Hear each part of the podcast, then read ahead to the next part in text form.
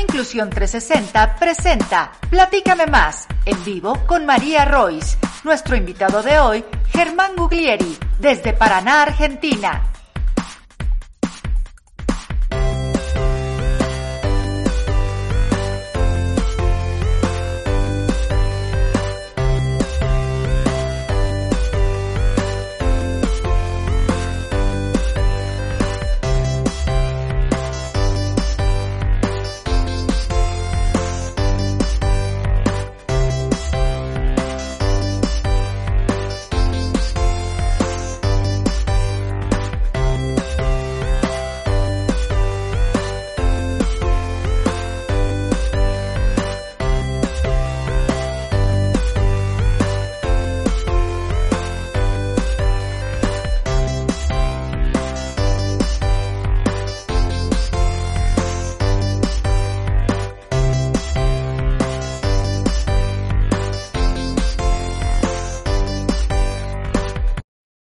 Inclusión 360. Comenzamos.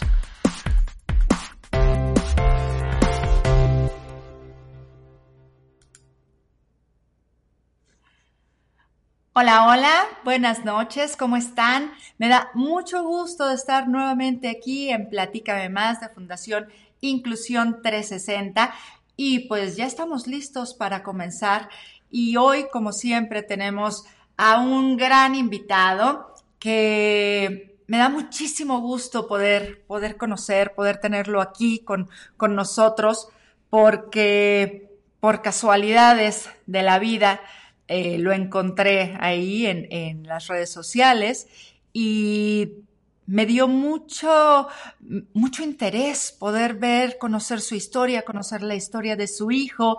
Y la verdad es que también me hace muy feliz que podamos acortar las distancias gracias a la tecnología, gracias al Internet y poder tenerlo desde Argentina. Y antes de presentárselos, eh, por favor, les pido que se suscriban al canal, al canal de YouTube, que se suscriban a la página de Internet, que le den like, que sigan las publicaciones, que hagan todas las preguntas que quieran, todos los comentarios que quieran, compartan por todos lados, porque lo que nosotros queremos es hablar de inclusión, hablar ahorita muchísimo de inclusión para que toda la sociedad se entere que las personas con discapacidad o como bien dice nuestro invitado, con eh, neurodiversidad, eh, sean aceptadas en la sociedad y tengan una vida plena, una vida con una inclusión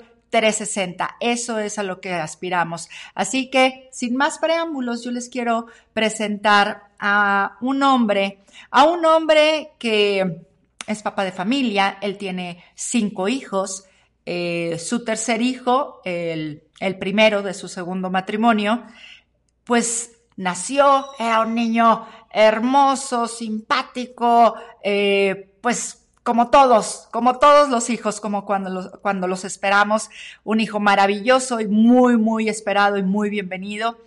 Y de pronto las cosas empezaron a cambiar un poco, se dieron cuenta de que las cosas no iban como debe, deberían de ser de acuerdo al desarrollo y empezaron a buscar respuestas y encontraron pues un diagnóstico un diagnóstico que ya nos contará aquí mi querido Germán Guglieri. ¿Qué tal, Germán? Bienvenido, ¿cómo estás?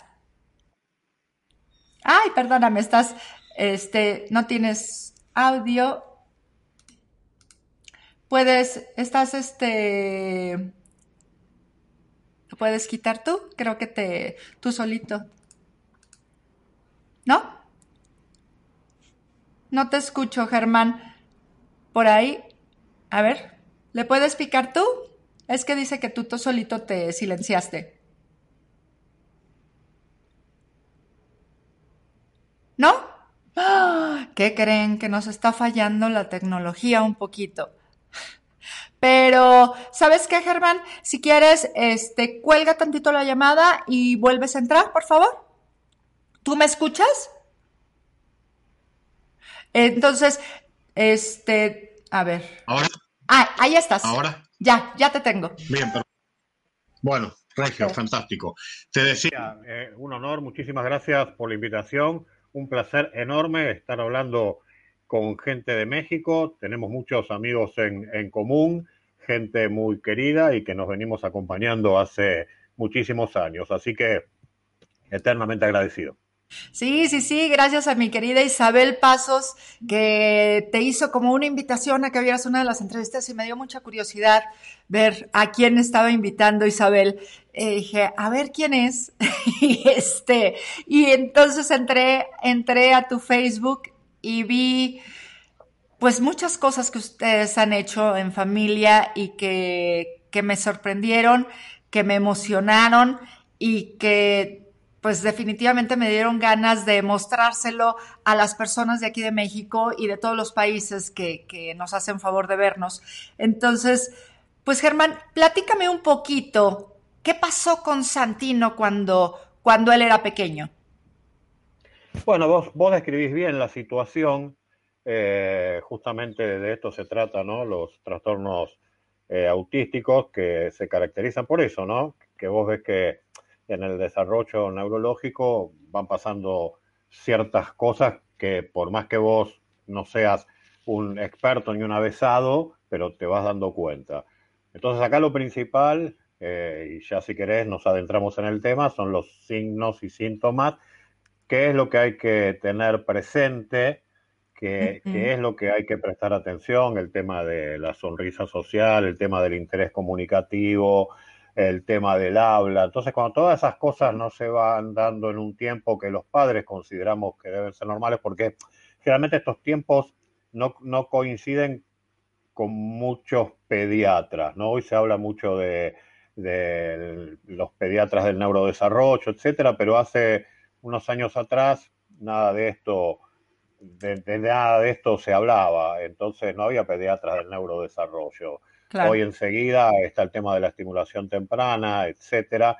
Pero ya te digo, hace 13 años el tema no era así. Y bueno, por suerte nosotros siempre nos manejamos con, con nuestra intuición de padres y entonces empezamos a, buscar respuestas a, a, algunos interrogantes que se nos presentaban en ese momento, ¿no?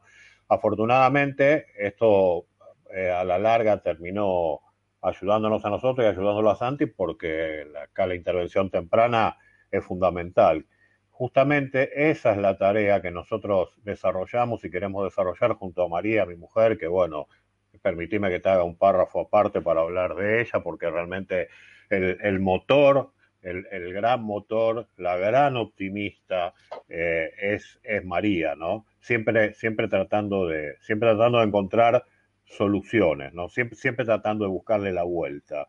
Entonces, este, ya te digo, nosotros vivimos en Argentina en un lugar que estamos alejados de lo que sería la capital federal, que entiendo que para ustedes sería el Distrito Federal. Entonces, la cosa se complica, se complica todavía más aún, ¿no? La, uh -huh. la búsqueda de profesionales idóneos es muy complicada. Eh, el hecho de que tanto mi mujer como yo no somos de este lugar, no somos oriundos de este lugar, vivimos acá, pero, pero no nacimos acá, eso complica un poco más las cosas. Pero bueno, ya te digo, de entrada lo que nosotros sentimos era cómo lo ayudamos, qué hacemos para ayudar, cómo, cómo qué hacemos, ¿Qué hacemos? Eh, a quién consultamos, etcétera, etcétera, etcétera. Eh, mira, se dieron una serie de hechos, eh, de, por ahí de, de, de casualidades, de, conocer. Primero, encontramos una psicopedagoga muy honesta acá en Paraná que nos dijo eh, que teníamos que ver a una neuróloga. Eh, nos sugirió que nos dirigiéramos a un lugar que se llama, una provincia que está vecina a nosotros, 30 kilómetros, que se llama Santa Fe. Ahí encontramos este, una, un neurólogo, un neurólogo en ese momento, que fue el primero que nos abrió un poco el, el, el panorama hacia lo que en ese momento se conocía como trastorno generalizado del desarrollo uh -huh. no especificado. Después cambió esta denominación, ahora se llama trastorno espectro autista, cambió el DSM, ahora es el DSM-5, manual de categoría de, diagnóstica donde se basan los psiquiatras, ¿no? Sí. Eh, digo que muy honesta la psicopedagoga, pues justamente de eso se trata. Encontramos una psicopedagoga que nos dijo claramente, el tema me excede. Vean mm. a este profesional.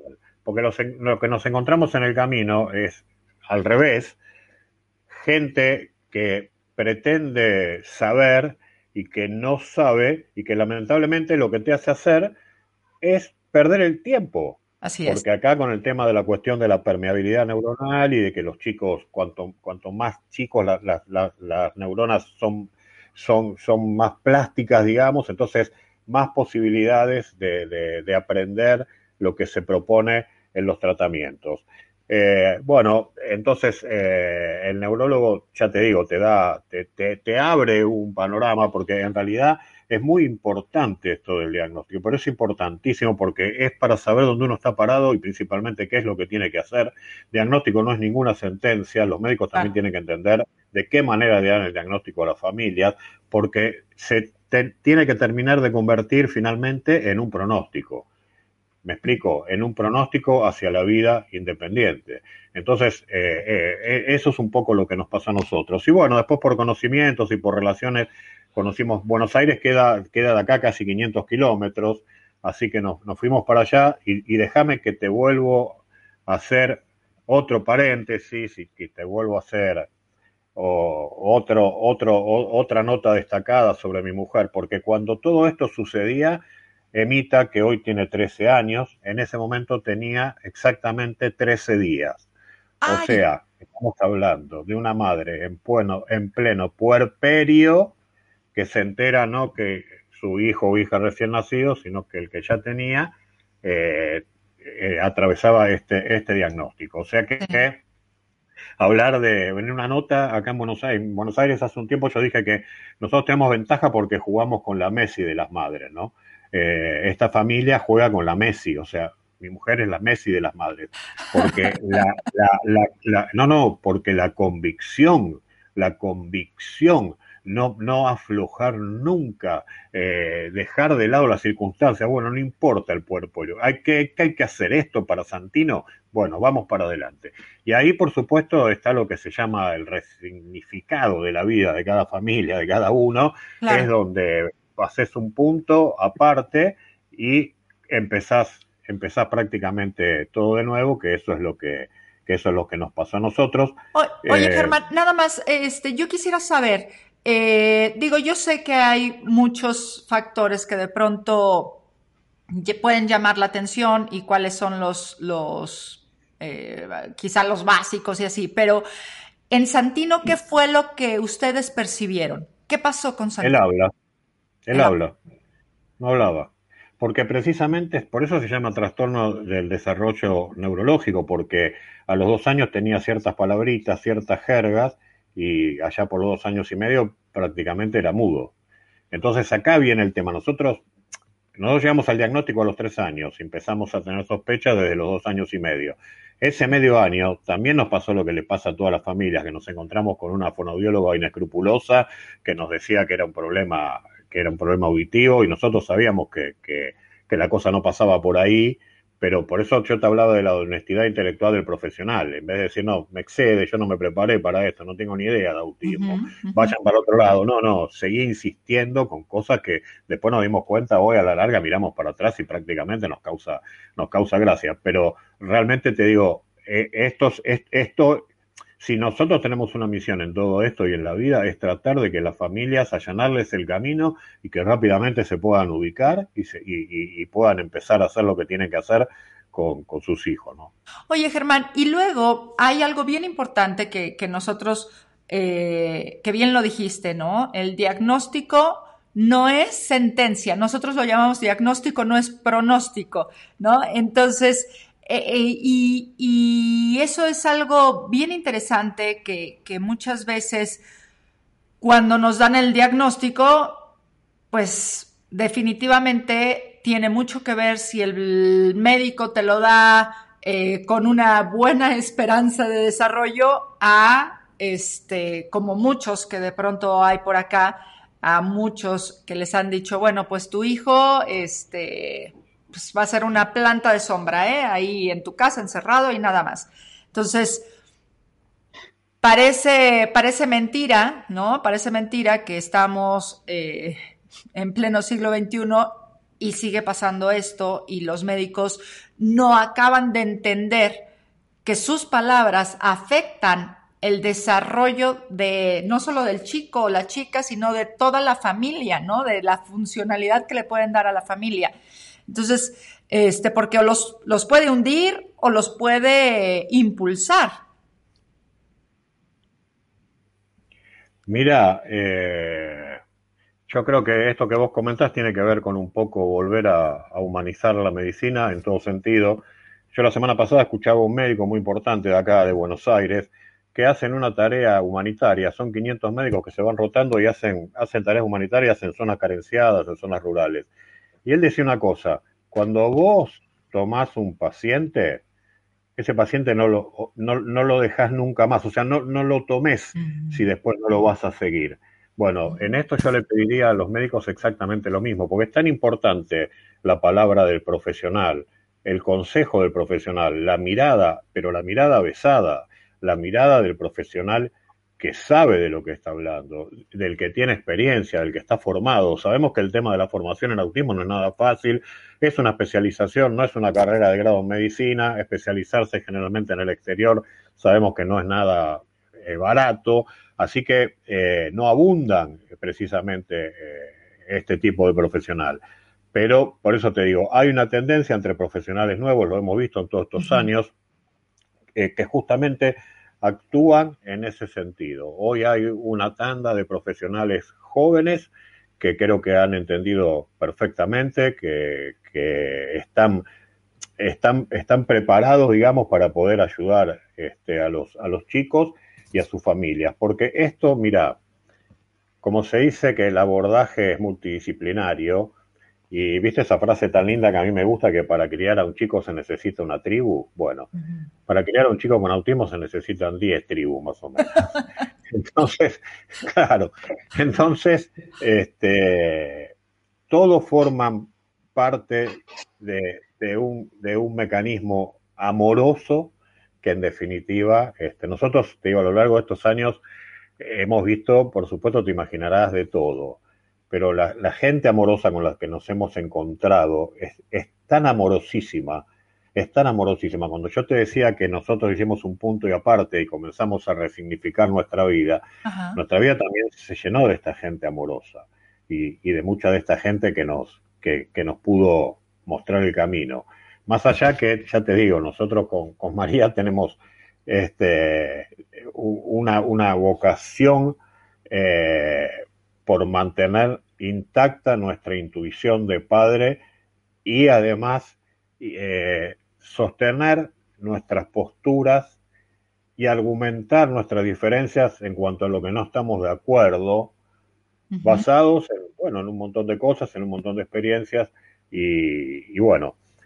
Pero volviendo, volviendo al, al, al tema del, del, del, diagnóstico, de la gnosis, del conocimiento, que de eso, de, de, eso se trata, saber dónde estamos parados. Yo, mira, hace cosa de, ya te digo, no, nosotros hablar con familias que recién empieza es permanente, pero, pero hace cosa de un mes o poco menos me tocó hablar con un, con un muchacho que estaba realmente desesperado con su hija de dos años.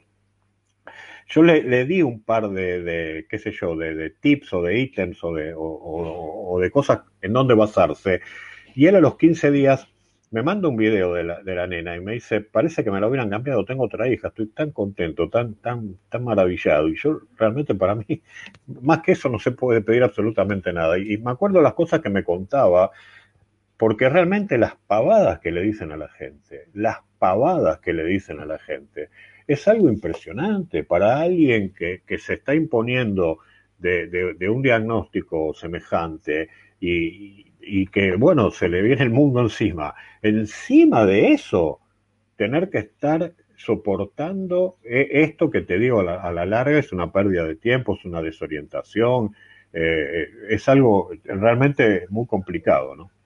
Así es, así es. Germán, ¿y qué, eh, cómo se fue dando el desarrollo de Santi? Porque creo que, digo, eh, no sé, o sea, Santi es de los que, de las personas que tienen autismo, que están dentro del espectro, pero que tiene también una genialidad muy, muy peculiar, muy particular. y yo quisiera que nos, que nos hablaras de esto, porque él, muy pequeño, él les diagnosticó a los tres años, pero a los seis años él ya estaba leyendo y escribiendo, ¿cierto? Sí, sí, sí, es así. Eh, ahí se congeló. No, te ves bien. ¿Me escuchás? Sí, te escuchamos, perfecto. Ah, me veo bien. Mira, yo creo que todos los seres humanos tenemos algo de eso, ¿no? Claro. Me parece que todos tenemos cierta genialidad escondida. ¿Sabes cuál es el punto? ¿Cómo la sacás? O cómo, o cómo, o cómo alguien la descubre. Y sabes en eso lo que tiene que ver, para mí, la autoestima. La autoestima es algo fundamental. Entonces, hay un tema acá que es que hay un tema muy conocido que, que es, el, es el siguiente. En estos casos, cuando vos ves una fortaleza que se está desarrollando en tu hijo, se la tenés que incentivar, se la tenés que exacerbar, se la tenés que fomentar. O sea que si él va para allá, no lo hagas ir para el otro lado, porque a vos se te ocurre. Esto es, si le gusta leer, ¿para qué lo voy a torturar jugando al fútbol, suponete? O haciendo, o proponiéndole algo que, que él, vos ves que no es feliz. Mira, te digo sinceramente, eh, de, muy chico nosotros nos dimos cuenta que él tenía esa inclinación por la lectura, la escritura, no solamente que nos dimos cuenta nosotros, sino que del colegio una vez nos llamaron, de, cuando estaba en primer grado, porque escribió una poesía sobre un rosal, imagínate ahí escribir sobre un rosal, ¿qué puede decir de un rosal? Entonces, vengan, vengan, miren lo que hizo. Entonces, e, e, esos eran todos indicios, eran pistas que, que nos daban que, nos daban a nosotros cuenta que, por ahí estaba el camino. Y te digo, ¿eh? y en ese sentido nosotros, bueno, qué sé yo, lo, hemos ayudado a través de, la, de, la, literatura, a través de conseguirle sus libros. Eh, él es, genial porque él te propone, qué sé yo, por ahí elige un libro que acá no se consigue, que comprarlo por internet de, España y bueno, eh, toda esa alegría cuando llega el libro y, y bueno, evidentemente la, la, lectura eh, lo acercó al conocimiento, pero además él tiene algo innato con el tema de la sensibilidad, con el tema de ayudar, con el tema de querer hacer algo por el otro, que a mí me, te digo sinceramente, a mí me conmueve profundamente, a mí me conmueve profundamente. Él lo que quiere es ayudar. Él te lo dice, yo lo hago esto para ayudar, nada, nada más. A él no le interesa ni figurar, ni salir en ningún diario, ni, ni cosa por el estilo. Él quiere ayudar. Y vaya si lo logra, ¿no? Porque precisamente hoy, te digo, eh, estamos muy contentos porque hace tres años, que hoy justamente 12 de abril se cumple tres años, que él fue invitado por el entonces presidente de nuestro país, ingeniero Mauricio Macri, a raíz de una carta que él escribió preocupado por el hambre en el país. Y supongo que vos habrás leído la carta. Y la carta tiene un, un sentido común de un chico de 13 años. Le dice, ¿no se supone que somos un país civilizado? ¿Y en qué país civilizado la gente está, hay 30% de pobreza? Claro, si le tuviera que escribir hoy, le tendría que decir al presidente que está actualmente hay 42% de pobreza, hay, hay, más pobreza todavía.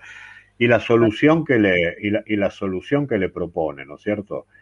quiere implementar una ley que existe en Francia que obliga a los supermercados a, donar los alimentos que no consumen. Pero al margen, al margen de eso, instala el tema en la agenda pública, instala el tema en la agenda pública y logra, por ese solo hecho, que salga adelante una ley que se conoce como ley donal o ley del buen samaritano o ley de donación de alimentos, que durante 14 años no la podían sacar adelante, porque tenía un artículo 9 que decía que si vos donabas de buena fe, aunque sea de buena fe y en la trazabilidad pasaba algo, vos tenías responsabilidad civil y penal. Entonces la gente que hacía no quería donar o lo que después me vine a enterar que muchísimos, muchísimas, por ejemplo, había cadenas de supermercados en Argentina muy grandes, muy importantes, que donaban bajo un pacto de confidencialidad. Vos fijate, una cosa increíble. Estás haciendo algo absolutamente altruista y te tenías que esconder. Entonces, eh, a partir de, la instalación de este tema en la agenda pública, que el presidente lo recibe, que, además fue, fue, fue una cosa muy simpática porque ni el presidente sabía nada de, la, de los bancos de alimentos, de la donación de alimentos, Yo, cuando Santi escribió la carta, tampoco sabía, me tuve que poner. Bueno, porque él es así, o sea, vos te tenés que poner a estudiar, porque yo hasta ese momento ni sabía lo que eran los bancos de alimentos, ni nada por el estilo. Y, bueno, se logró, imagínate, te recibe un presidente, eh, la ley esa que andaba dando vueltas la votaron ese mismo mes, a fin de mes, en diputados, y después en octubre en senadores eh, le dieron ya sanción definitiva. Y bueno, hoy existe, ayuda, por lo que leí la otra vez, a, estaba ayudando a 5 millones de personas. Es una cosa increíble, una cosa increíble. oye, Germán, a mí me gustaría que, pues, dar aquí una sorpresa y quizá que Santi, que Santino, nos venga a explicar y nos venga a platicar de dónde salen esas ganas por, por tener una carta. Porque yo aquí les quiero presentar al querido Santino. Santino, ¿cómo estás? Eh, hola. Eh. ¿Cómo estás? Oye, Santi, estaba platicando aquí con tu papá que nos, nos comentó sobre la carta que le hiciste al presidente para que él donara, bueno, para que sacaran la ley de donación de, de alimentos. Cuéntame, ¿cómo fue que se te ocurrió esa idea? Bueno, pensé esto, tipo, pensé que tipo, si, que se mandaba la carta, tipo, seguro que, que, bueno, que le llamaría la atención a la gente, tipo, que, sí, que sería una cosa de atención pública y, bueno, eh, pensé en, algo acerca de lo que mandar la carta y bueno, y me decidí por eso y tipo, y sí, la mandé. Y salió muy bien. ¿Y eh, tú te imaginabas que iba a tener todo ese impacto? Honestamente no, tipo, bueno, quizás que lo que, que lograra que pasara una ley, pero no que me invitara el presidente, eso, eso no me lo esperaba. ¿Y, qué, ¿Y cómo te sentiste cuando te invitaron?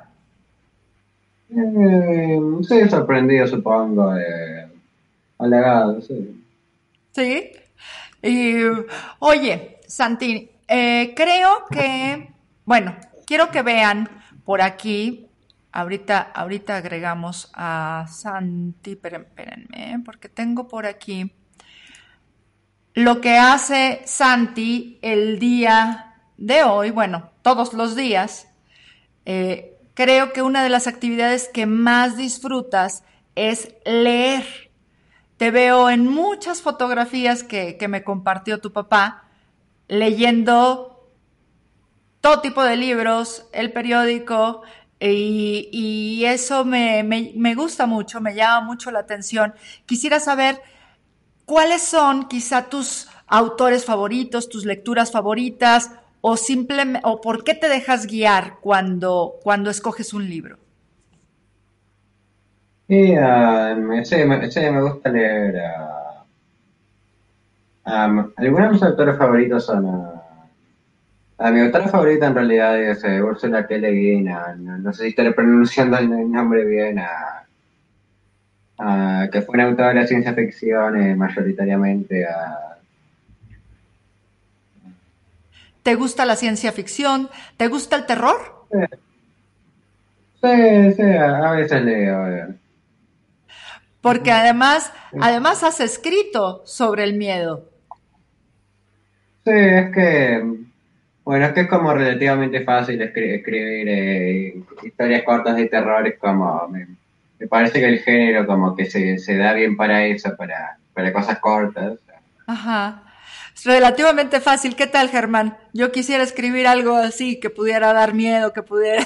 no, no sabría cómo, Santi, no creo. No, no, no es tan fácil, no es tan fácil. Creo que a ti se te da porque tienes ese talento. Oye. Mira, yo te digo, tengo, tengo una anécdota Cuéntanos. genial cuando ganó en uno de esos concursos de la Biblioteca acá Popular de Paraná y voy a un negocio al que iba siempre y yo no sabía porque acá tenés sorpresas todos los días. Entonces el muchacho que me atiende, yo nunca había hablado con él demasiado y me dice, eh, mira, eh, a mí me gustaría tener el librito ese de tu hijo autografiado. ¿Sabes por qué? Me dice, porque yo estudio filosofía y letras.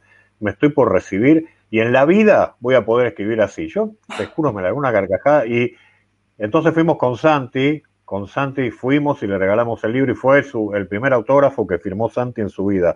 Pero me pareció tan, tan simpático este muchacho. Sí, sí, sí. Pues sí, simpático y además muy, muy honesto, ¿no? Porque sí, sí, sí. es que Santi eh, ha ganado premios por lo que escribe, por los cuentos que escriben. Santi, ahorita tienes cuántos años? Eh, 16. ¿Y a los cuántos años ganaste el premio? Bueno, los premios. Ah, ¿puedes repetir eso? Que se, que se había cortado. eh. Ah, disculpa, ¿qué, ¿cuántos años tenías cuando ganaste los premios eh, por tus cuentos? Y bueno, ha habido más de uno y... ah, A ver, déjame pensar, eh, fue, fue hace un tiempo, fue hace un tiempo. 12 años por ahí, eh, no sé, quizás menos en realidad. 12 años. 12 años tenías y ya estabas ganando premios de literatura por, por tus cuentos. Eso es algo bastante importante, Santino. La verdad es que poca gente puede decir algo como, algo como eso en su currículum, ¿eh? Ajá. ¿Y qué te Y gustaría? encima por, ¿Perdón? y encima por, por, por dos historias diferentes en el, en el mismo caso, en el mismo concurso. Ajá. Fueron dos historias. Ojo rojo Y Sí. pasillos. y pasillos.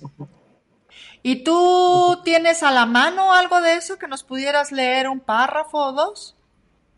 Ah, honestamente, no, ahora mismo no. No lo tienes por Por ahí. ahí- por ahí Ay, no. aquí te dejaron un presente para que luego veas los comentarios de Manuel Alonso Vieites. Ahí te dejan un presente, algo que escribió para, para que lo Te leas. aclaro, te aclaro cómo fue María. Él ganó dos veces, dos veces, sin mal no me acuerdo, me parece que fueron dos años seguidos, pero mira, con esta característica, las dos veces que ganó, ganó con dos cuentos, o sea que él en total ganó con cuatro. Pero ¿qué pasa? El jurado lee la obra en forma anónima. Entonces se pensaron que era de dos chicos diferentes y eran de Santi los. Esa- eso fue lo, eso fue lo, lo cómico para nosotros, ¿no? Pero aparte te digo sinceramente, eh, ver ese momento donde, donde a Santi lo premian, donde lo convocan al escenario y donde le dan una, una ovación cerrada, a mí me pareció maravilloso. Y mucho más maravilloso me pareció que en el auditorio se encontraba alguna que otra directora discriminadora que en algún momento no aceptó la entrada de Santi en el colegio. Entonces, esto no tiene carácter revanchista, esto tiene un carácter de alerta. Abran la cabeza los docentes, sean un poquito más amplios, un poco más abiertos. Cuando nosotros nos referimos al tema de la neurodiversidad, nos, nos, nos referimos a, a esto, ¿no? Eh, esa frase que a mí me gusta, exquisita de Montaigne, que dice que educar es encender una llama y no apagar un fuego, ¿no? Entonces, no, no apaguen el fuego de los chicos, por favor. Docentes están haciendo lo más maravilloso que puede hacer una persona con respecto a un chico, que es educarlo y formarlo e incentivarlo.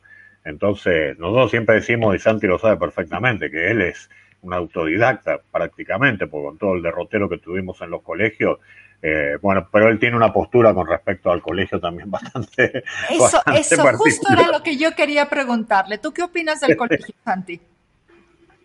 Y me parece que la, el sistema educativo hoy en día en, en más partes del mundo es como, no, no, no funciona. no. Habría, que, habría que cambiar las cosas, eh, reformar las cosas al menos. ¿Cómo lo cambiarías tú? ¿Qué, qué, qué crees que serían buenas implementaciones? Y mira, me, pa- me parece que, ah, bueno, hay, hay mucho que decir, es como es un tema, es un tema bastante amplio, tipo, me, me tomaría un tiempo en decir como todo lo que pienso, pero, eh, pero que, tipo, me parece que, que- habría que eliminar el, el- problema original de, de- de los sistemas educativos de hoy, que que, que están diseñados para, para crear esto de trabajadores, o trabajadores tipo, no, los seres humanos que- pensantes y eso solo trae gente que vaya a trabajar en la fábrica y, y eso básicamente. Lo que pareciera que las escuelas quieren a todos igualitos, ¿no? Que todos piensen de la misma manera, que escriban de la misma forma, que coloreen con los mismos tonos y, no los dejan salirse de ahí. ¿Eso es lo que parece, Santi? Sí, eso es para que sean para, para que para que para que para que estén en el, en el estándar de productividad de la, de la sociedad, digo yo. Wow. Gran, gran reflexión, ¿eh? Para que estén en el estándar de la productividad de la sociedad. Eso es lo que pareciera que quieren las escuelas. En lugar de, hacer en lugar de hacer lucir los talentos de cada uno de, los alumnos. de de educarla de verdad. Educarla de verdad, que cada, que cada quien tenga su punto de vista, su propia opinión, su manera de pensar. Qué hijo, ¿eh, Germán? ¿Qué hijo? ¡Wow! Terrible. Es... Y los, los, hermanos no se le quedan atrás, eh, te digo, Emita es, es, es un amor, eh, ahora tiene 13 años, súper inteligente, imagínate que nos acompaña desde, desde que nació, desde que nació ella está con eso. Yo te comenté que nosotros organizábamos congresos o jornadas acá en Paraná. Bueno, eh, la última que hicimos, que fue en el 2000, creo que fue en el 2019, había un auditorio de 500 personas y te estoy hablando, ahora tiene 13, tenía 11 y había que verla, estábamos juntando firmas para que esta provincia, que tiene una mirada totalmente esquiva al autismo, adhiera a la Ley Nacional de Autismo. Y había que ver esa criatura juntando firmas con una convicción que era algo impresionante. Se juntó 400 firmas ella sola, así nomás Ay, te digo. Después yo la llevé a la Cámara de Senadores, todavía duerme el sueño ahí de lo justo, porque ya te vuelvo a repetir, este, parece que acá tienen un delay con este tema, ¿no? Mm. Mira, les voy a presentar a la familia porque me gustó, me, me gusta mucho tu familia, Germán, tu familia, Santi. Veo que son tanto tú como María, unos papás muy involucrados, siempre presentes, eh, que van de un lado a otro para que, para que sus hijos puedan hacer lo que les gusta y puedan salir adelante. Y me encantó verlos siempre juntos, conviviendo, cada quien con su espacio, o sea, una buena combinación. Y es que de pronto no sabemos las familias, eh, quizá manejar ese tiempo y ese espacio para cada uno de nuestros hijos. ¿Cómo han hecho ustedes para manejar esto, Germán? Porque, o sea, los veo como cada uno de tus hijos con su propio espacio particular, pero también muy, muy en familia, muy eh, caminando juntos, todos de la mano se nota una comunión muy grande entre ustedes y eso me, gusta mucho. Dan una, una, sensación de alegría y de paz que, la verdad me, gusta muchísimo poder compartirla. Cuéntame cómo han logrado ese equilibrio. Bueno, te agradezco ah. muchísimo lo que estás diciendo. A ver, Santi, si quieres decir algo. Santi, ¿qué querías eh, decir? Sí, me voy a ir ahora porque, tipo, eh, en medio tarde con Argentina y, tipo, eh, y mañana tengo escuela, así que... Te vas a ir a dormir, ¿Sí? sí, sí, adiós. Bueno, me parece perfecto. Muchas gracias. gracias por acompañarnos. Qué maravilla, tu hijo me, encantó, de verdad. No, tiene, tiene, tiene cosas, pero impresionantes, increíbles, este, emociona, eh, qué sé yo. Yo, mirá, te digo, el día ese que fuimos a ver al presidente, nos vinieron a buscar, te imaginas que estamos a 400 kilómetros de ahí, 400, casi 500. Así que nos vino a buscar una camioneta de presidencia y nos llevó a los cinco. Y yo iba ahí, te digo, y digo, y pensaba, ¿no? Santino tiene una alfombra mágica. Tiene una alfombra mágica y, y él te invita a subirse permanentemente porque ¿Qué hacíamos nosotros en una camioneta yendo a, ver a un presidente? Es una cosa que no, no, no, no, no entra en la cabeza y el gesto, ojo, de, siempre lo resalto y lo recalco. El gesto de este hombre, del presidente, realmente eh, hay, hay, que sacarse el sombrero, porque la carta no era condescendiente, como te vuelvo a decir, ¿eh? no era una carta condescendiente, era una carta más bien intimista. Entonces, este, por eso te digo, él tiene, tiene, tiene esas cosas que son, pero maravillosas. Después te voy a contar otra anécdota, pero no me quiero, no, no, me quiero sí, mucho porque quiero volver a, lo que me estabas preguntando. Ah, sí, ¿cómo han hecho eh, lo del equilibrio? A ver. Mira, para mí hay una palabra que define a mi familia y que, debería definir a, toda la familia, que es entrega, entrega, entrega absoluta, entrega incondicional, entrega diaria, eh, convicción, optimismo. Cuando yo te digo, yo a veces yo lo admiro tanto a mi mujer, eh, porque digo, ¿de dónde saca la fuerza? Y aparte nosotros, te digo sinceramente, es como que parecería que estamos destinados a las grandes luchas. Porque, por ejemplo, con Miguelito, que hoy tiene seis años, nació en el 2014 prematuro, eh, estuvo recontra grave, pero muy grave, se agarró una infección intrahospitalaria, tuvimos que trasladarlo a la ambulancia a Buenos Aires, estuvo internado prácticamente un mes, toda la familia allá. O sea, eh, nada nos ha venido, nada nos ha venido fácil, digamos, pero siempre, te vuelvo a repetir, con la convicción y, la fe y tratando siempre de buscarle la vuelta y de buscarle la solución, ¿no? Eso es algo importantísimo. Y, bueno, sí, nosotros somos un bloque, mira, aparte somos los cinco, acá no hay ninguna otra figura que no seamos nosotros. Acá por cosas de la vida no hay ni tío, ni abuelo, ni primo, somos nosotros solitos, los cinco. Entonces, bueno, este, te digo sinceramente que que conmueve. Mi mujer con los chicos, ella ha logrado una, una, una, cohesión, una coherencia. Eh, hay una terapeuta que dice que como que nosotros nos repartimos los roles, ¿no? Mi mujer más para adentro, yo un poco más para afuera, yo soy un poco más extrovertido, mi mujer es un poco más introvertida, pero en realidad somos, sinceramente, un equipazo, somos soldados, no somos padres. Hemos pasado las mil y una, las mil y una, eh, y, siempre hemos tratado de, de buscarle la vuelta, ¿no? Germán, vemos a Santi, y a la distancia, obviamente, a la distancia, porque nadie está en sus zapatos. Y pudiéramos pensar, claro, pero es que tu chico lee, claro, pero es que tu chico habla, eh, él escribe, ¿no? Si la tienes bien fácil. Cuéntanos, por favor, la parte difícil de Santino, porque no todo es miel sobre hojuelas, o sea, hay que saber también por las cuales han pasado, porque eso nos da un contexto más amplio y no nos deja con esta imagen idealizada, ¿no? De, eh, Santino, escritor, ganador de premios. No, o sea, ¿cuáles también son e, e, esos rasgos que quizá lo han, metido en algunos apuros a él o a la familia, ¿no? Platícanos un poco de eso. Eh, mira, eh, está perfecto lo que vos decís. Eh, aparte te agradezco la pregunta, porque obviamente no todos son no todo color de rosa. Y ya te digo, el tema es así.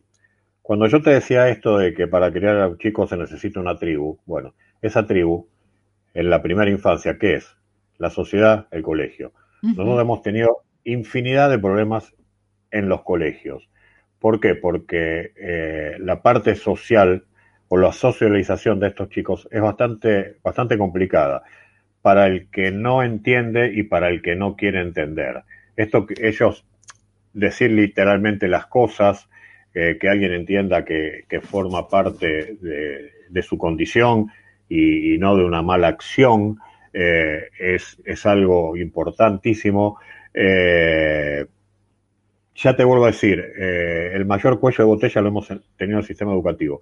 Y después, bueno, eh, qué sé yo, eh, él tiene, por eso, cuando yo digo de, haber adaptado la vida y, haber resignificado, él, tiene sus, sus rutinas, vos fíjate esto que acaba de hacer, se, se va, se tiene que ir, este, bueno, tiene, tiene, qué sé yo, tiene, tiene algunas, algunas cuestiones, digamos, que, te vuelvo a repetir, que hacen a su condición, que vos como familia, qué sé yo, por ejemplo, vos te querés ir de vacaciones, ni se te ocurre ir a un lugar que no haya internet. Yo no pregunto cuánta cama tenés, está lindo lugar, hay árboles, nada.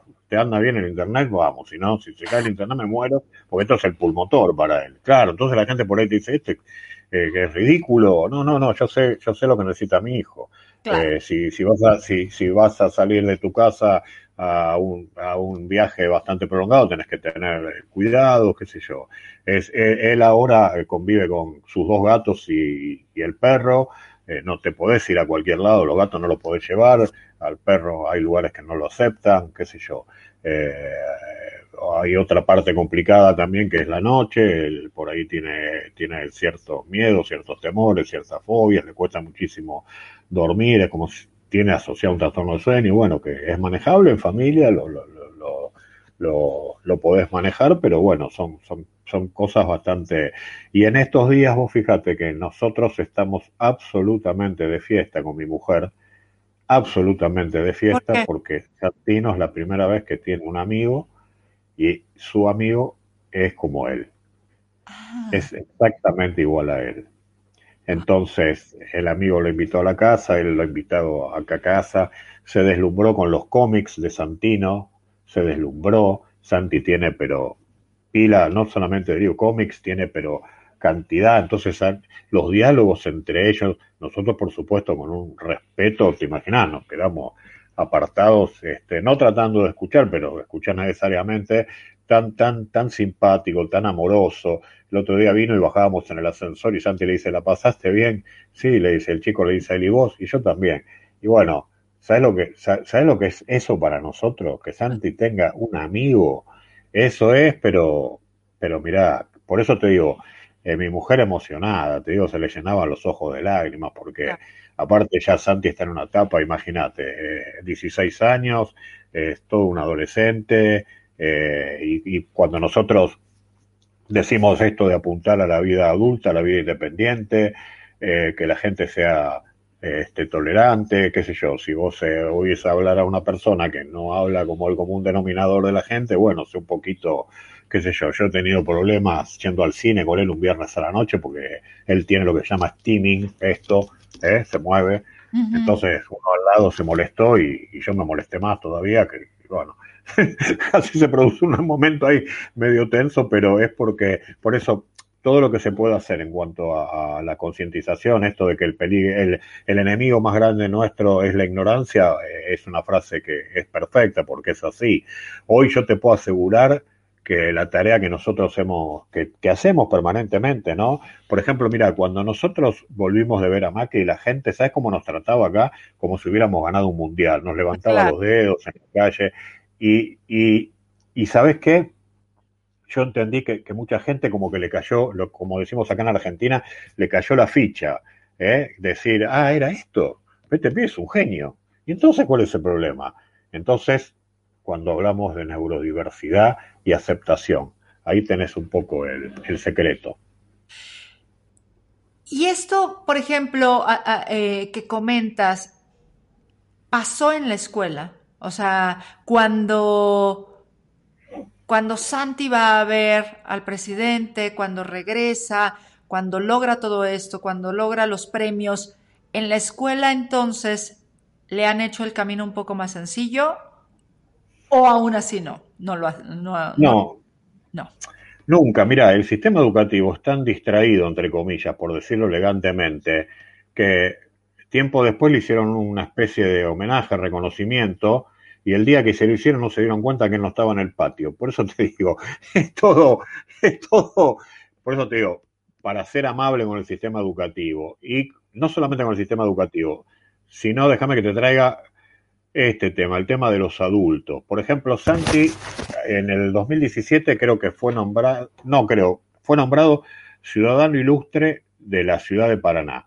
Todavía en ese momento no había ido, no había, no había pasado esto del presidente, sino que era por los premios y etcétera, etcétera. Aparte, él había hecho una acción en, en el colegio de luchar contra, de limpiar unas cruces esvásticas, terminó amenazado, pobre, una denuncia tuvimos que hacer en fiscalía, entonces todo eso generó, bueno, lo nombran ciudadano ilustre de la ciudad de Paraná, y vos podés creer que lo nombran los concejales y había una viceintendenta que era la que era la presidenta del Consejo Deliberante, a la tipa se le ocurrió que nunca le iba a dar el diploma a Santino. ¿Dónde viste un ciudadano ilustre de cualquier lugar del mundo que no tenga un diploma, un reconocimiento?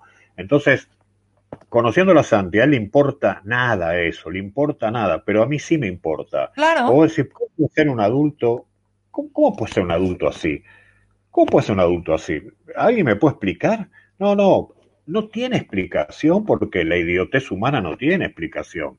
Entonces, contra esas cosas, contra esas cosas tenés que, por ejemplo, yo siempre digo que Santi interpela al adulto, porque por ejemplo en una clase de historia el año pasado le dijo, le dijo a la profesora, porque levantó la mano y dijo, ¿por qué no enseña algo útil? Bueno, la mujer, claro, el día de hoy que si, si, pudiera lo sigue mandando a dar la materia, pero realmente es genial. Yo, yo si fuera docente de alma, paro la clase y digo, a ver, decime, Santi, ¿de qué querés hablar?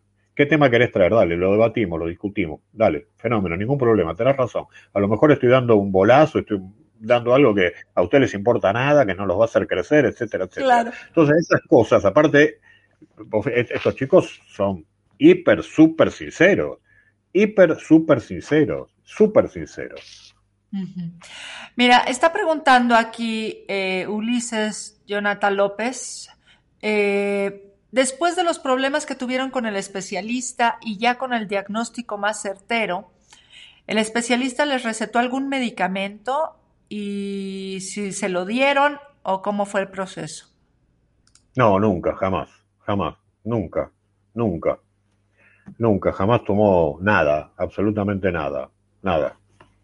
No, no, ni sé de, ni sé qué es un medicamento para el, nunca, jamás. Ojo que yo sé que hay ciertas conductas en el autismo, hay conductas autolesivas que ameritan la toma de un medicamento, pero en el caso de él, este, eh, no, una vez consultamos por el tema de la noche, si había algo para que él pudiera pasar un poco mejor la noche, que, que se duerma más pronto, pero, pero no, no, no, no pasó una consulta y no, no, no, no, no fue nada más que eso. Decidieron no, no tomar la opción de los medicamentos. No, Hoy, no. Difícil, ¿verdad? Es un tema, sí, sí. un tema difícil porque uno no sabe si les ayuda, si no les ayuda, si los les genera mayores problemas a futuro, pero bueno.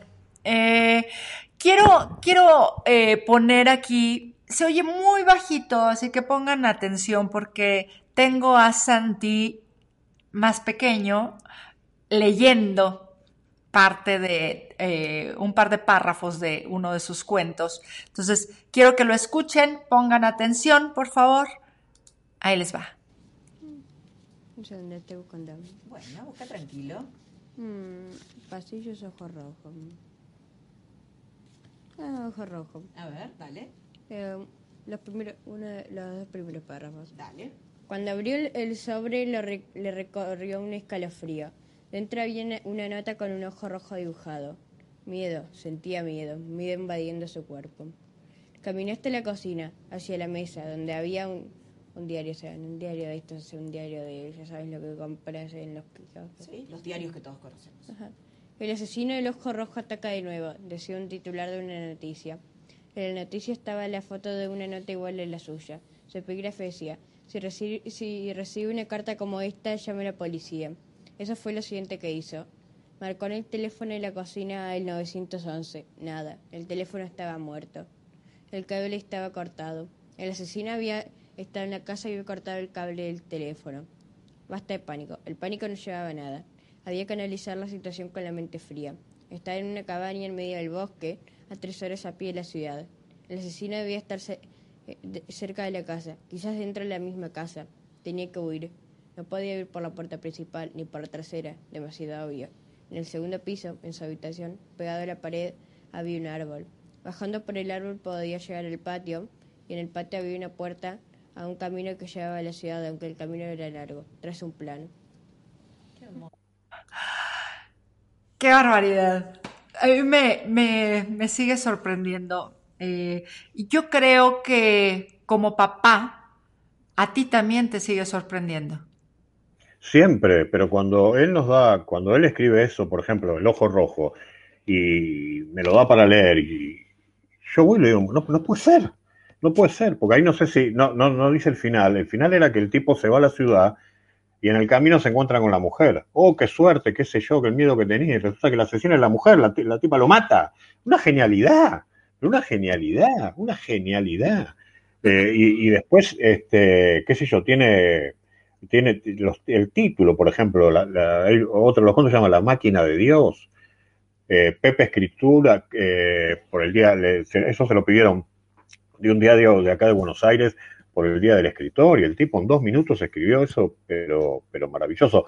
Pero ojo que mira, yo te digo también, espera, porque esto todos los días aprendemos algo con Santino. ¿eh? Yo me di cuenta, y te quiero, te quiero hacer este comentario, cuando sale todo esto de Santi, de los, del concurso literario y sus premios, me contacta una actriz de México, que no me puedo acordar el nombre, pero que el tema era si creo que ella tenía un hijo con síndrome, o una hija con síndrome de y su hermana un hijo con, con TEA, con condición del espectro autista. Eh, ella me contacta, amorosa, no me puedo acordar el nombre, ahora pido mil disculpas, pero ¿sabes lo que me dice? Me escribe, ¿usted sabe lo que significa que su hijo a los 12 años haya encontrado su vocación? Y realmente, realmente, cuánta razón. Pero en todo este camino, yo te decía, de aprendizaje con Santi, yo aprendí una cosa, que nosotros vivimos con un artista. Entonces, los tiempos del artista, vos se los tenés que respetar. Los tiempos de la creación, vos se los tenés que respetar. Si él hace algo, una obra, y te la quiere mostrar y la quiere difundir, etcétera, etcétera, perfecto, ningún problema. Y si no, hay que respetárselo. Y en esto tengo una anécdota genial con dos editoras de Penguin Random House, Ajá. que también él tenía 12 años. Yo mandé un cuento, no le pedí permiso a él. Esto fue antes que yo aprendiera lo del artista. Y se los mando. Era un libro que él había escrito a 150 hojas.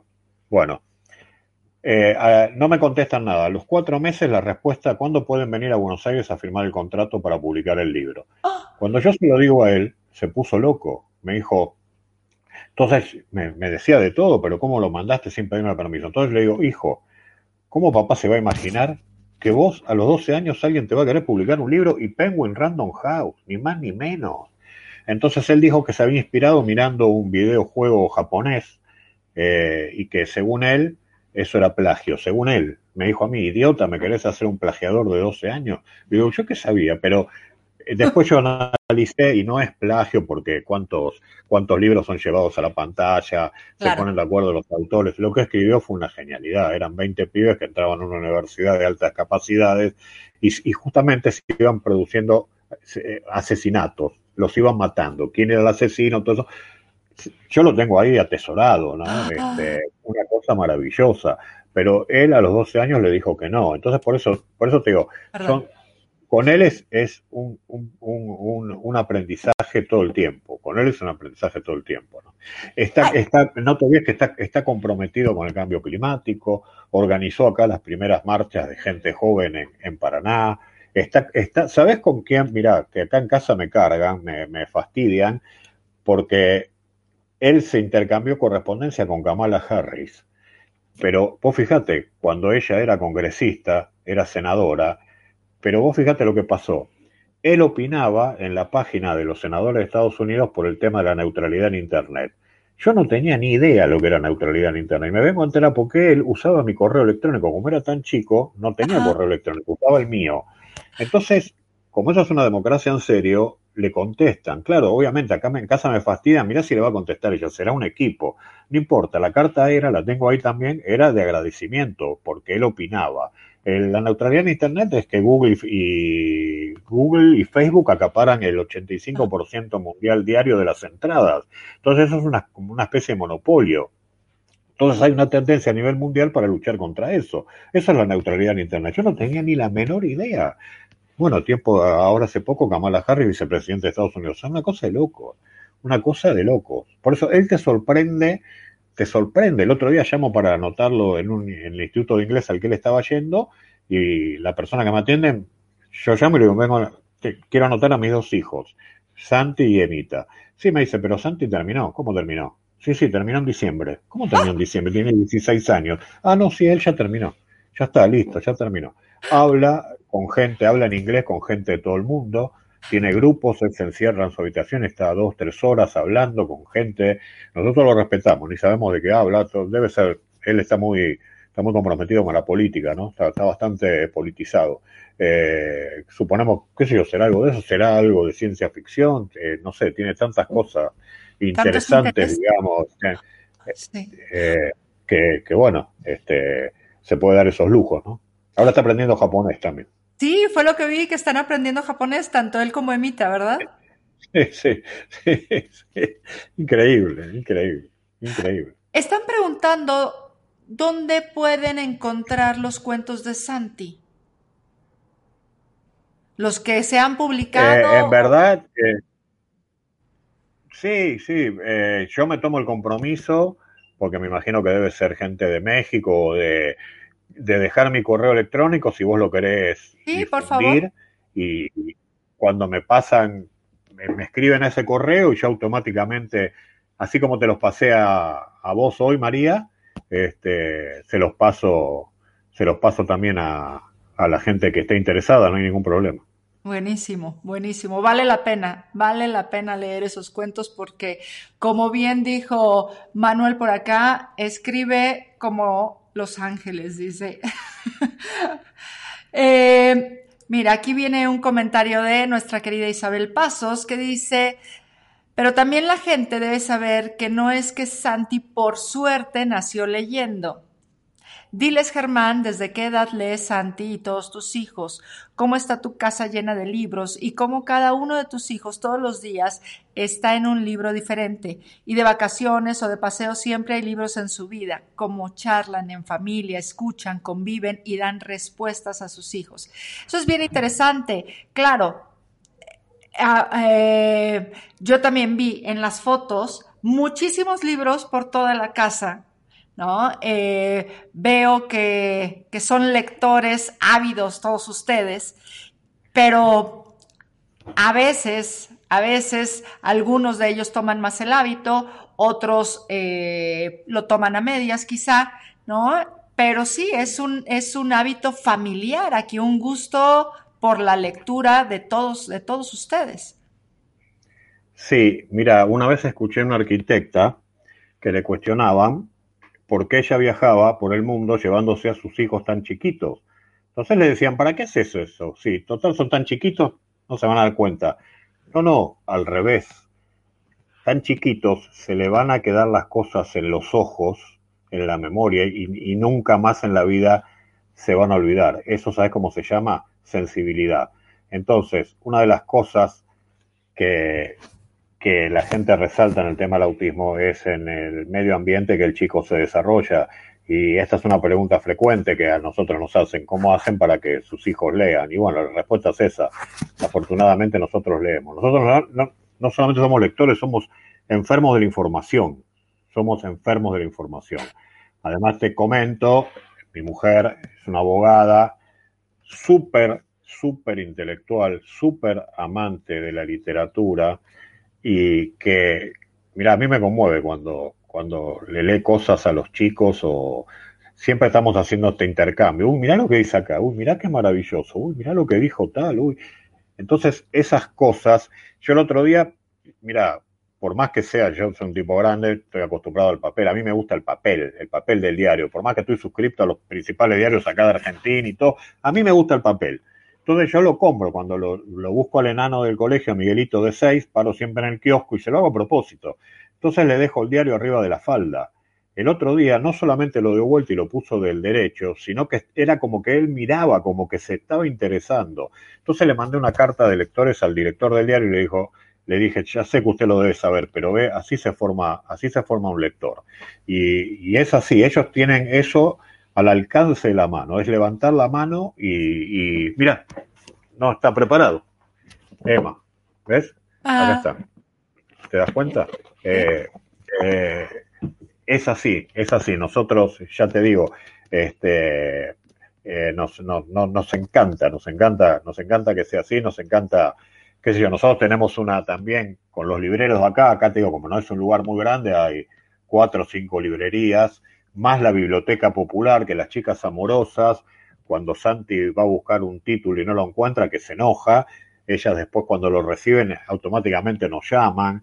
Que hecho, acá hay una, una, librería muy linda, muy simpática, muy amorosa, de, tiene 70 años el Templo del Libro, que han sido prácticamente mentores de Santi en este sentido y lo acompañan siempre con los libros que, que, que él quiere, que, que, se pueden conseguir. Este, eh, así que sí, sí, sí.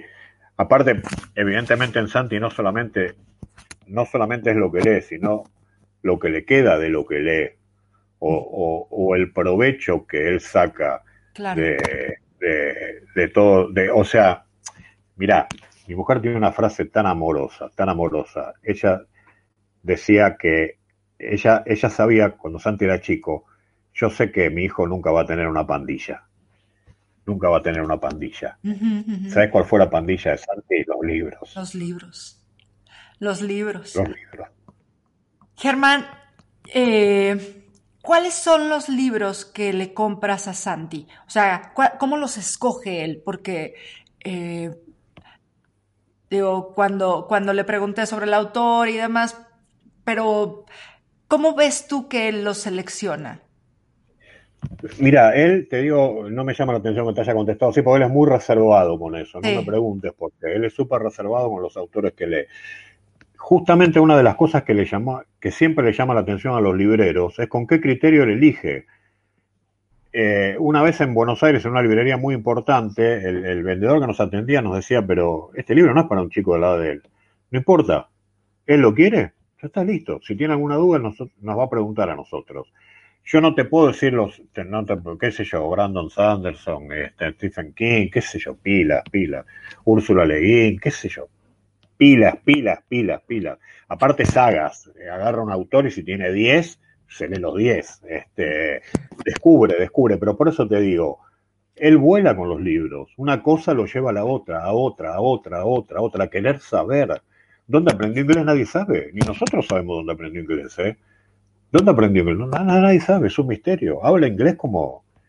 Pero habla mejor, mira, a veces creo que habla mejor inglés que castellano.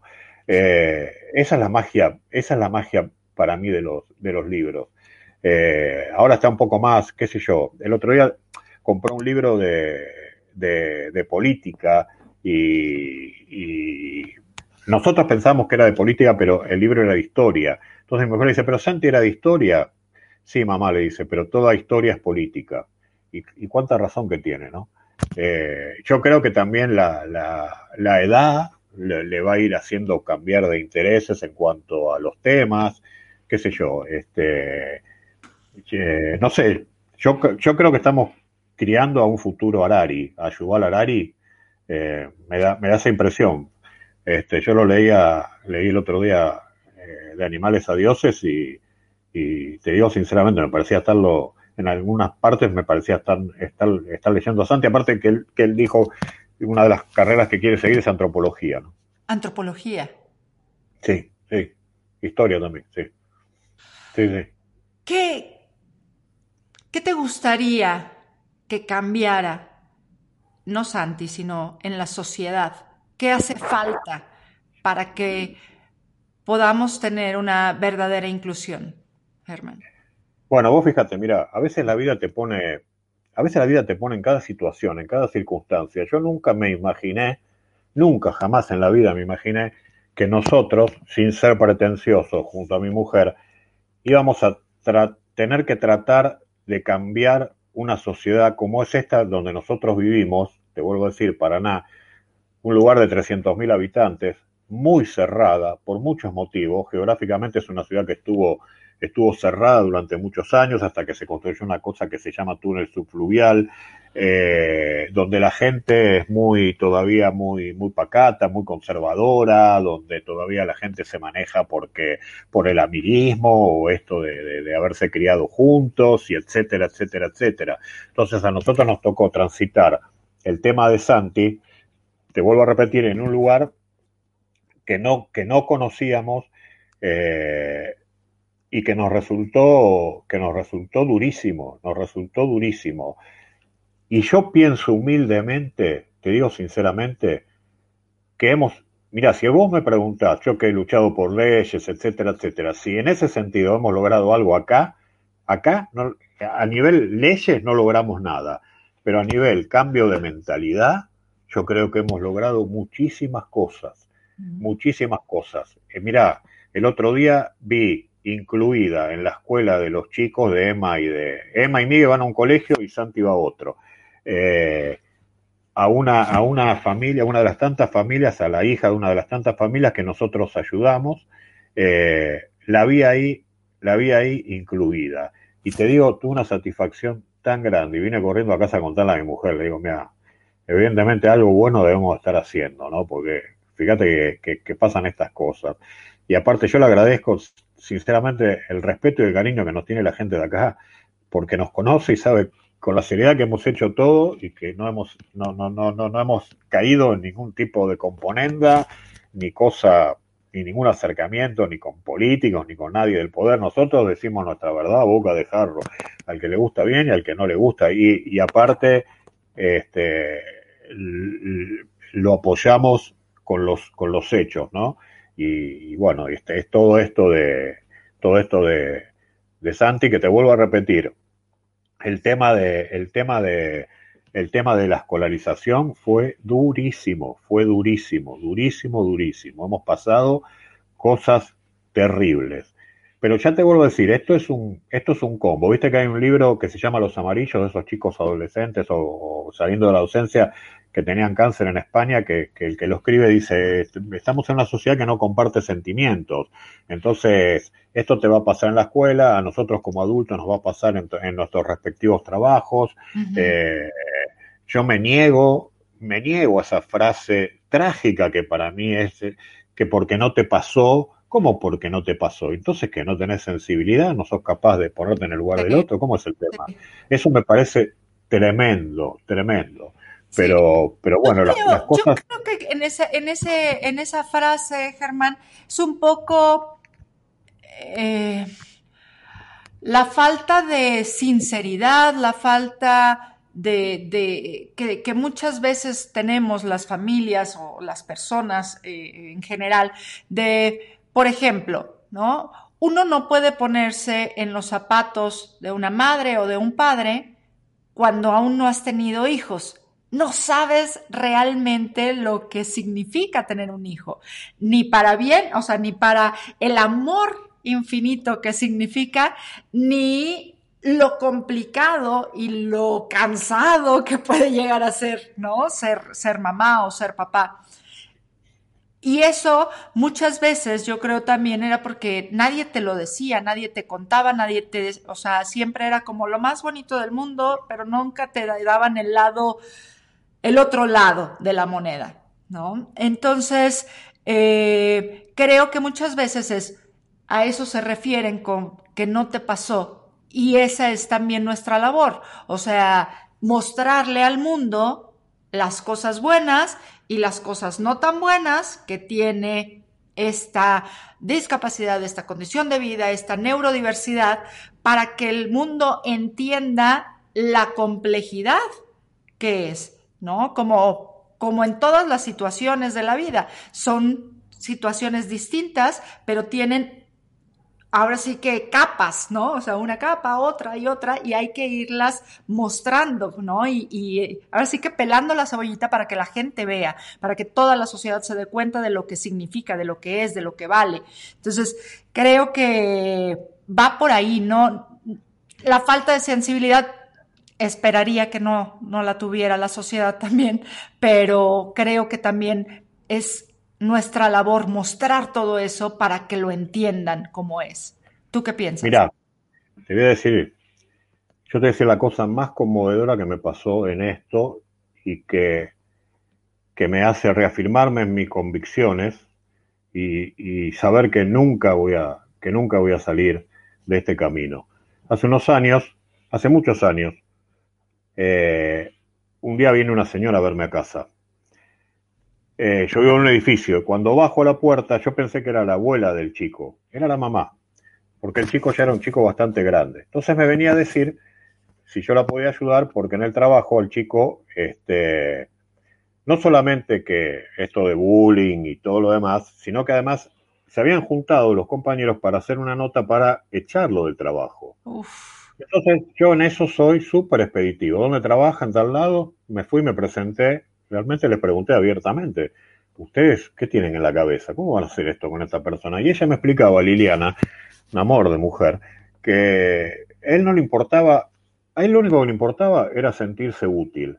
Ni, ni, sabía cuánto ganaba, ni le importaba el sueldo. Él, lo de él era levantarse todos los días, la rutina de ir yo decía, no, no, no, no puede ser, no puede ser. Pasaron los años, tanto lo volvieron loco que el chico se tuvo que ir. El chico tenía Asperger, eh, se tuvo que ir de ese trabajo. Hace un año y medio, una cosa así, Liliana me busca todo el fin de semana y por esas cosas yo no la, yo no la pude atender. Cuando me encuentra el lunes, me dice, ay, qué suerte que lo encuentro, Germán. Eh, le, quería, le, quería, le quería comentar algo. Me dice, Robertito se murió el fin de semana, se murió el viernes. Tenía, creo que no tenía 40 años todavía. Le dio un infarto y se murió. Pero yo le quería agradecer, yo le quería agradecer. Dos días después que se murió el hijo me llamaba por teléfono para agradecerme. A mí me dejó, me dejó en un estado, pero Liliana, digo, la verdad que no, a mí no hay nada que agradecerme. Me dice, usted fue el único que hizo algo por Robertito. Mm. Usted fue el único que hizo algo por Robertito. Y yo pensaba, digo, pero lo que hice fue, fue algo que me salió naturalmente. Me dice, si los padres hubiéramos estado más juntos años atrás, por ahí estas cosas eh, no hubiera pasado. O ella fue una de las voluntarias que vino a colaborar en esta última congreso grande que vinieron 500 personas y ella decía, si la sociedad hubiera sabido esto antes, si se hubiera podido hacer hecho esto antes, Robertito hoy estaría con nosotros. Entonces... Qué fuerte. En homenaje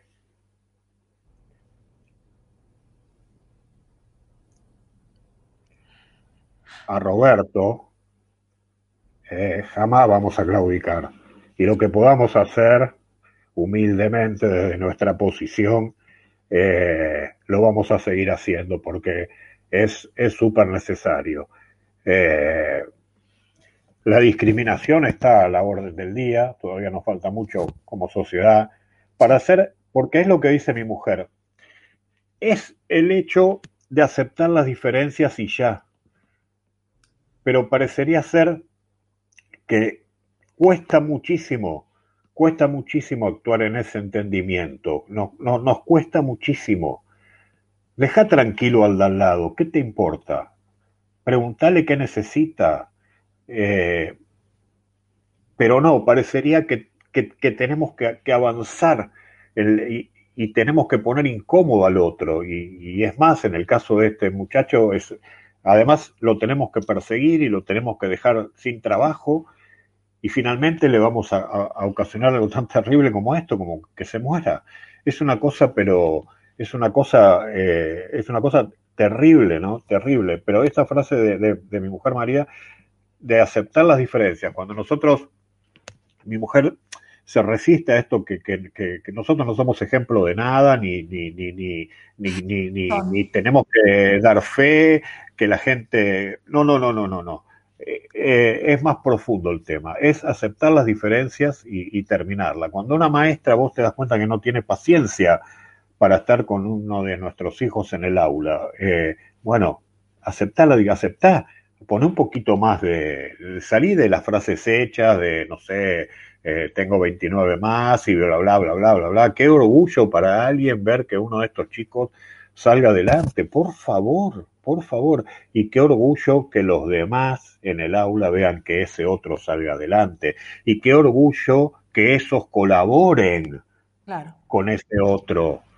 para que salga adelante. Entonces ahí vamos a estar generando una sociedad un poquito más, ahí sí vamos a, tener una sociedad más justa, más inclusiva, y siempre es bueno hablar de convivencia.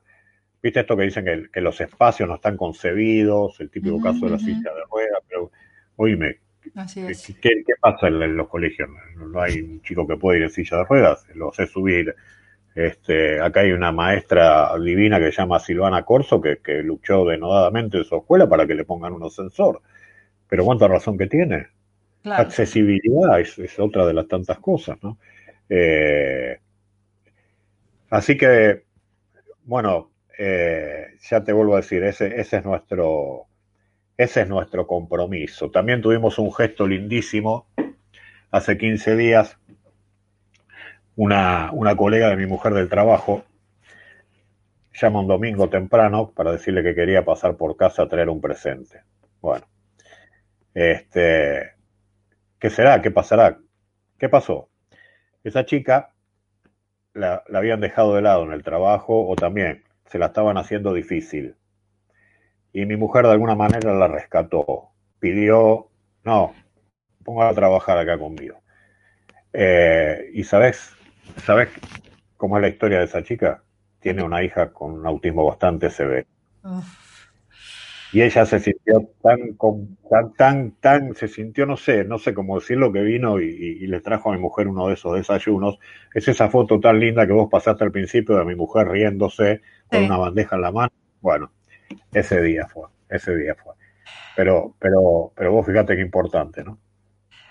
Es que quizá María, que, bueno, que les he de decir que en estas coincidencias y diosidencias de la vida, Germán está casado con María y yo estoy casado con mi Germán, casada con mi Germán. Entonces, eh, compartimos, compartimos eh, nombres eh, en nuestras parejas y yo creo que quizá María, mi, mi tocaya, peca de humildad porque sin duda ustedes han hecho una gran labor y están trabajando para tener un mundo mucho más accesible, mucho más inclusivo y, esa labor de la que nos has platicado y todas las anécdotas que nos has compartido dan testimonio de, de esa fuerza que ustedes están manejando para que la sociedad cambie, de esas ganas de ver que su hijo salga adelante y que no sea solo su hijo el que salga adelante, sino los hijos de otras familias que también están pasando por una situación complicada. Y se agradece muchísimo, se agradece muchísimo poder encontrar personas que quieran brindar su mano, que quieran brindar su tiempo y que estén dispuestos a luchar incluso aparecerse en, el lugar de trabajo para defender eh, a una persona que, lo requiere. Me da un gusto enorme poder conocerte, Germán, y, espero, eh, dice, dice aquí Isabel Pasos, que tú y María y tus hijos tienen una misión muy grande en esta vida y muy hermosa también. Pero en verdad, en verdad que nunca estarán solos en esto. Y me sumo, me sumo a ese comentario. Cuenten conmigo, por favor, como, como una aliada para, para poder estar juntos en este camino que muchas veces es complicado, pero que, como dijo la mamá de Roberto, Robertito, eh, como, como dijo su mamá, pues encontrar a esas personas. O sea, si nosotros ya estamos juntos, podemos ser más fuertes, ¿no? Si ella hubiese tenido ese apoyo de otros papás, su hijo hubiese tenido otro destino. Nosotros ya tenemos esa fortuna de tener oportunidades, de poder conocernos, de estar juntos a la distancia, de encontrar información en las redes. Entonces creo que nuestra labor se vuelve más más complicada y si estamos dispuestos a luchar por esto, pues vamos todos de la mano, vamos todos de la mano porque el, ahora sí que tenemos mismas, las mismas ganas de que el mundo cambie. Seguro, seguro. Eh, yo creo que esta, esta comunidad, esta comunión de, de padres luchando por sus hijos, por su inclusión, por sus derechos, por su futura vida independiente, eh, hoy, hoy se puede, hoy, hoy tenemos la forma de plasmarla y de nuclearnos y de conocernos y de juntarnos y, de hablar de nuestros, nuestros intereses comunes. Eh, a mí me llama poder me hace una cosa que me llama la atención es la nota común del derrotero que pasamos todas nuestras familias, tanto con los terapeutas, tanto con la escuela y tanto después en la vida adulta con la vida con la vida laboral. Parece parece parece una película igual para todos. Así es. algo es algo impresionante y yo creo que en ese en, en, ese acompañarnos y en ese conocernos y en ese poder ayudarnos de alguna manera porque de eso se trata. Eh. Yo te puedo asegurar que la ayuda está y la ayuda surge y o sea la, la, la ayuda es de por sí, o sea, si no estás en esto para ayudar, ¿para qué vas a estar? No entiendo. Yes. O sea, la, la, nota común de todos nosotros tiene que ser ayudar. De alguna manera, yo te, mira, yo tenía un amigo que tiene una frase que se llama, aunque sea palmoterapia, ¿eh? Una noche que, un día que te fue mal, tuviste una catástrofe en el colegio, que te falló la integradora, que la obra social no te hizo el reintegro. Bueno, puedo hablar con Germán, puedo hablar con María, puedo, yo puedo hablar con Enrique, sí, ok. Y un poco y, te digo que lo, lo, lo, hemos vivido, lo hemos hecho, lo, lo hacemos a lo hacemos a diario prácticamente, ¿no? Eh, va a estar bárbaro cuando, cuando todos lo podamos hacer, los que no están en este barco también. Porque Así otra cosa que una vez, una vez le llama la atención, eh, mira, al principio vos sabes que cuando nosotros nos dieron el diagnóstico de Santi, yo me había agarrado una costumbre de, de mirar las familias en la calle, ¿no? Miraba, qué sé yo, un padre, una madre, tres hijos, dos hijos, los miraba, no sé por qué. Eh, y después eso lo transporté al colegio, ¿no? Y yo veía eh, cuánta, cu cuánta superficialidad, ¿no? Cuánta cosa, cuánta chabacanería, cuánta cosa sin sentido, cuánta preocuparse por idioteces realmente. Y lo importante realmente está en otro lado, ¿no? Y, y bueno, un poco la, la, la, vida nos pone, nos ha puesto en esta, en, en, esta situación y como yo te decía, creo que te lo escribí o algo por el estilo, nos puso en la, en la posición de hacernos mejores personas, sobre todo eso, de hacernos mejores personas. Así es. Más, más solidarios, más comprensivos, más empáticos, este, más sabios en algún aspecto. Eh, así que de eso, de eso se trata.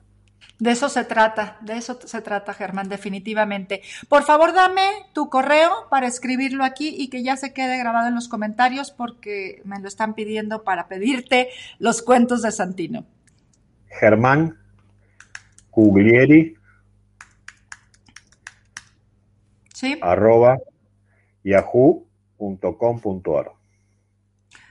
.com.ar. Sí. Ahí está.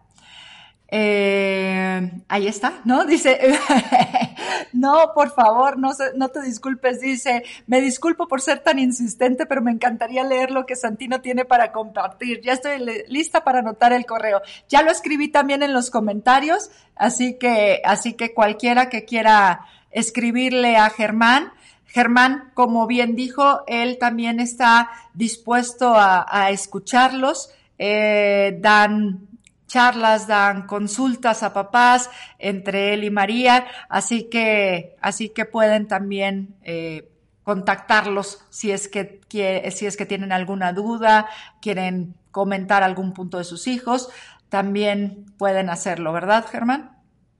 Sí, sí, sí, por supuesto, por supuesto. Sí, siempre, siempre a disposición y, y, y tratando de colaborar, ¿no? Así es. Pues dice Manuel Alonso Vieites, mi querido Manuel, que queda prohibido no sonreír a los problemas y así es. Estoy completamente de acuerdo.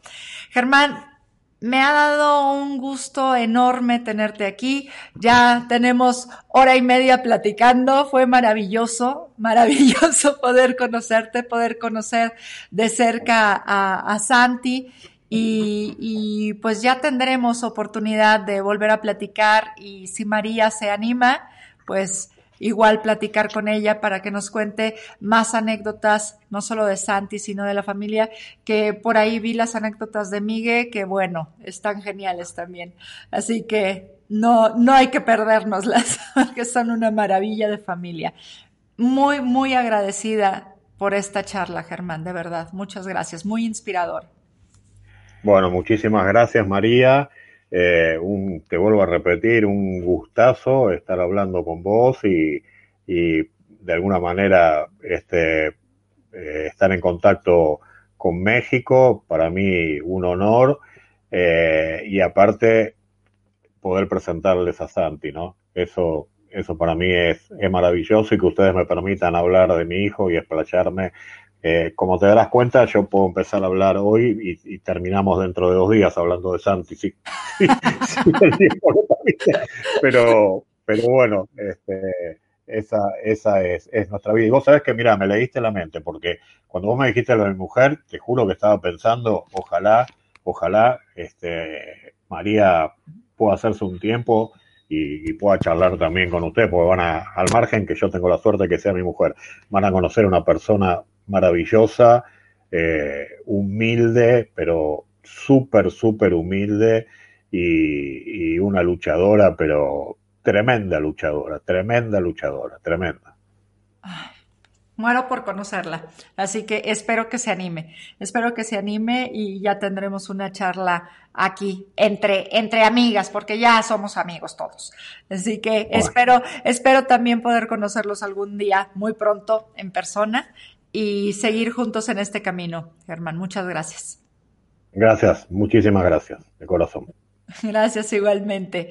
Y bueno, pues déjame despedirme, este Germán, por favor. Agradezco infinitamente que hayan estado con nosotros, agradezco todos sus comentarios y les pido que sigan compartiendo esta entrevista que a mí me ha dejado el corazón y el alma llena, llena de inspiración. Eh, ver a, a Santi con esa actitud, esa fuerza, esa autoestima, esas ganas de, de ser más cada día, ¿no? De superarse cada día, porque eso es lo que se ve en Santi. Y poder escuchar a Germán, a su papá, cómo han ido formando a este, a este hermoso ser humano, pero también a sus hermanos y esta maravillosa familia que se ve de verdad una armonía en ellos que difícilmente vemos eh, en algunas familias que cuentan con un chico eh, con alguna condición de vida distinta. Entonces, verlo y poder palparlo casi casi, esta armonía familiar, me llena de inspiración y, agradezco mucho esta plática y ojalá que quienes no la vieron hoy la puedan ver en otro momento. Así que sigan compartiendo y nos vemos la próxima semana, el lunes, con otra, con otra historia aquí en Platícame Más de Fundación Inclusión 360. Les mando un beso. Hasta luego.